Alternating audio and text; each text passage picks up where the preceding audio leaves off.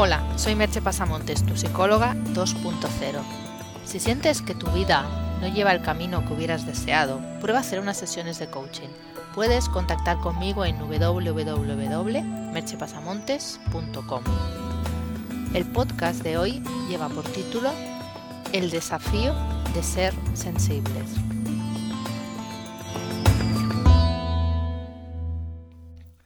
Quizás el título del post debería haber sido El desafío de mantenerse sensibles, pero la verdad es que no quedaba muy bien como título, porque serlo creo que todos hemos sido sensibles en algún momento de la vida.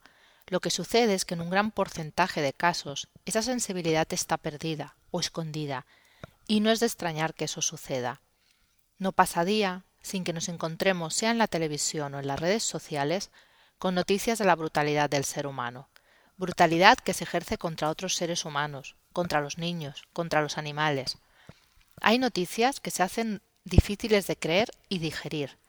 ¿Cómo pueden, por ejemplo, unos padres matar a sus hijos?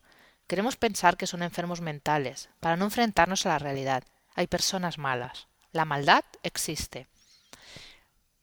No obstante, yo no puedo dejar de pensar que la maldad es una forma de enfermedad mental. Es prueba de que algún mecanismo del cerebro se ha cortocircuitado, algo se ha roto en el interior. Y eso provoca que esa persona haya perdido la capacidad de ponerse en lugar de los otros, de sentir compasión por los demás, incluso hasta de verlos como seres humanos. Y no entremos ya en el maltrato animal, porque el podcast sería un drama.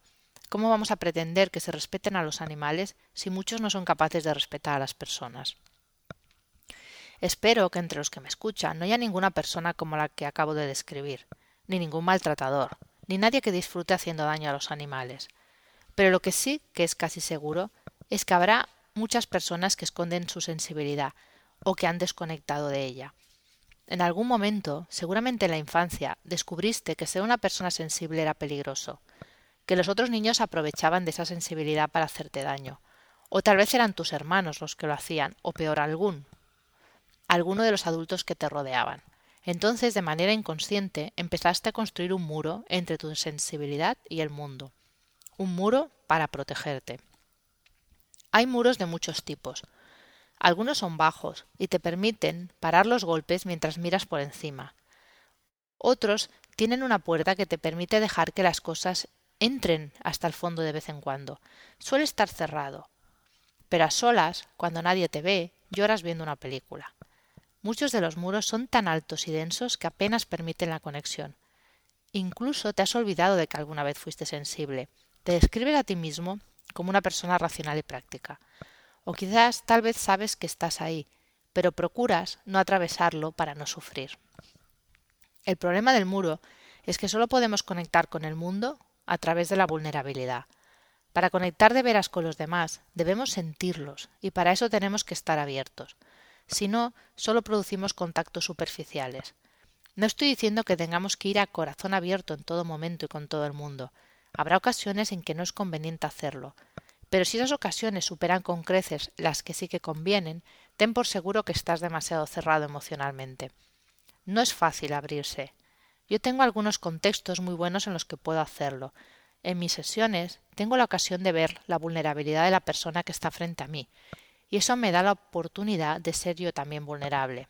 Al sentir al otro le comprendo de verdad y se eliminan los juicios. También puedo hacerlo con los animales.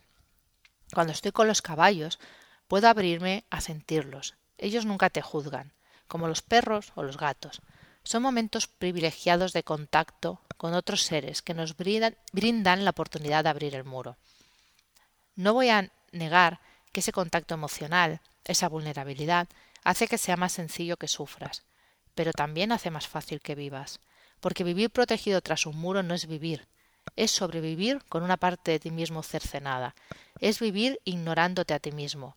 Cuando te proteges de sentirte vulnerable, también te estás protegiendo de sentirte en tu verdadera conexión. Estás impidiendo que los demás o los acontecimientos hagan vibrar tu corazón. Estás viviendo desde la cabeza e ignorando lo que dice tu emoción. Y eso tiene consecuencias incluso más allá de lo comentado, porque el ser humano, como las plantas, necesitan de savia para crecer, y nuestra savia es la emoción sincera. Sin eso, como las plantas, nos secamos por dentro. Y además, no solo es por ti.